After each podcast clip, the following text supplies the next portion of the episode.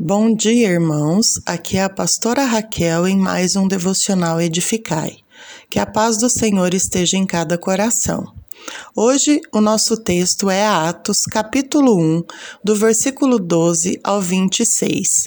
Iremos estudar sobre a escolha de Matias. Dentro deste texto, vemos o apóstolo Pedro se levantar entre os irmãos presentes e falar sobre a necessidade de se escolher alguém para estar no lugar de Judas, o traidor, aquele que teve participação no ministério junto com os demais, mas caiu no pecado traindo Jesus. Ele teve como recompensa a morte. O seu corpo caiu no terreno com o qual ele comprou com a recompensa que recebeu. Fica um alerta: o terreno que você comete pecado é o mesmo que destrói e mata. Ou seja, o adultério, ele mata o seu casamento. A traição, seja ela em qualquer nível de relacionamento, mata relacionamentos. O vício, ele mata o seu próprio corpo e por aí vai. Romanos 6,23 diz: Porque o salário do pecado é a morte, mas o dom gratuito de Deus é a vida eterna em Jesus nosso Senhor. Pedro achou necessário escolher um dos homens que tivessem vivido com eles durante o ministério, o ministério terreno de Jesus, e que fosse testemunha da ressurreição de Cristo indicaram dois, José e Matias. Depois oraram para saber a vontade de Deus. Aqui é um fator importante para se prestar atenção. Toda escolha de líder ou pessoa para o serviço cristão deve ser precedida de oração. Nunca deve ser feita por mera afeição humana ou por amizade ou pelo famoso QI, quem indica. Quem nunca ouviu essa frase? Aquele que indica com quem tem mais amizade. Quem tem que indicar é somente o Senhor, pois ele conhece o coração. Nós vemos só o exterior e às vezes porque temos empatia com a pessoa. Mas no serviço cristão, todos temos que ser aprovados pelo Senhor. Tiraram sorte, diz no versículo. Como assim? O que é isso? Você deve se perguntar. Mas é coisa de crente sorte? Provavelmente você já deve ter se deparado quando lia a Bíblia com expressões lançar sorte. Veja um texto em que ela aparece. Jonas 1,7 E diziam uns aos outros: Vinde e lancemos sorte, para que saibamos por causa de quem nos sobreveio este mal.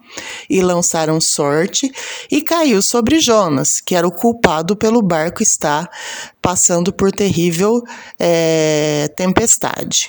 Muita gente confunde com esse lançamento de sorte significa na Bíblia, pois para nós sorte parece algo que nos remete ao acaso e não à ação de Deus. Mas vejamos alguns detalhes sobre isso para que você possa entender melhor esse assunto. Lançar sortes na época era uma espécie de processo de adivinhação que era utilizado para saber qual era a vontade de Deus para alguma situação ou para alguma questão que parecia complicada, na qual eles não tinham respostas. Trazendo para o nosso tempo, imaginemos que hoje algo parecido com um cara ou coroa, ou dois ou um, no mundo antigo, essa prática era usada para saber qual era a vontade de Deus para algum assunto. Apesar desse método ser também usado por nações pagãs para saber a vontade de seus deuses, vemos que o Deus verdadeiro, o Senhor, não proibiu essa prática aos seus servos, antes também a utilizava como forma de mostrar a sua vontade. Isso porque Deus governa sobre toda sorte e por meio dela.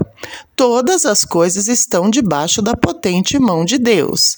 Situações estão descobertas diante do Senhor e ele age como quer e com os métodos que desejar. Assim, no mundo antigo, em vários momentos Deus mandou lançar sorte. Vejamos alguns exemplos.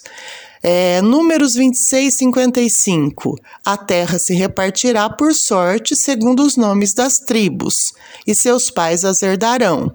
Ou seja, Deus indicaria através de lançar sortes a sua vontade. Outro momento interessante que mostra que os pagãos também utilizavam esse método foi quando, na crucificação de Jesus, os soldados lançaram sorte para ver quem ficaria com as roupas de Jesus. Esse método também foi utilizado pelos apóstolos para escolher vários homens que pelo qual substituiria substituiria Judas, o traidor, e lançaram sorte e esse recaiu sobre Matias. Então a escolha foi Matias. Para finalizar, lançar sortes na Bíblia, quando ordenado por, por Deus e de acordo com seus propósitos, não tem nada a ver com jogos de azar, com loterias, com apostas, com bruxarias, jogos de búzio, com superstições ou coisas do gênero. Não vai querer jogar na loteria, irmão só porque você ouviu que lançavam-se sortes na Bíblia. É apenas um meio pelo qual Deus manifestava a sua vontade ao seu povo que o consultava dessa forma, porque o próprio Deus orientava e aprovava naquela época. Lembrando que, nessa ocasião, Naquela época, o Espírito Santo ainda não habitava no coração deles para os guiar. Mas agora, hoje, nós temos o Espírito Santo que nos guia e direciona em tudo o que precisamos.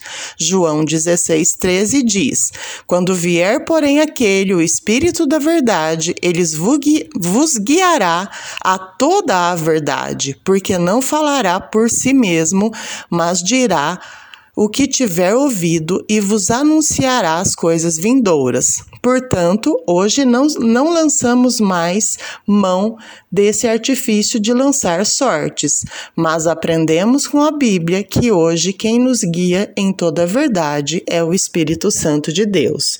Espero que você tenha compreendido e tenha um ótimo dia em nome de Jesus.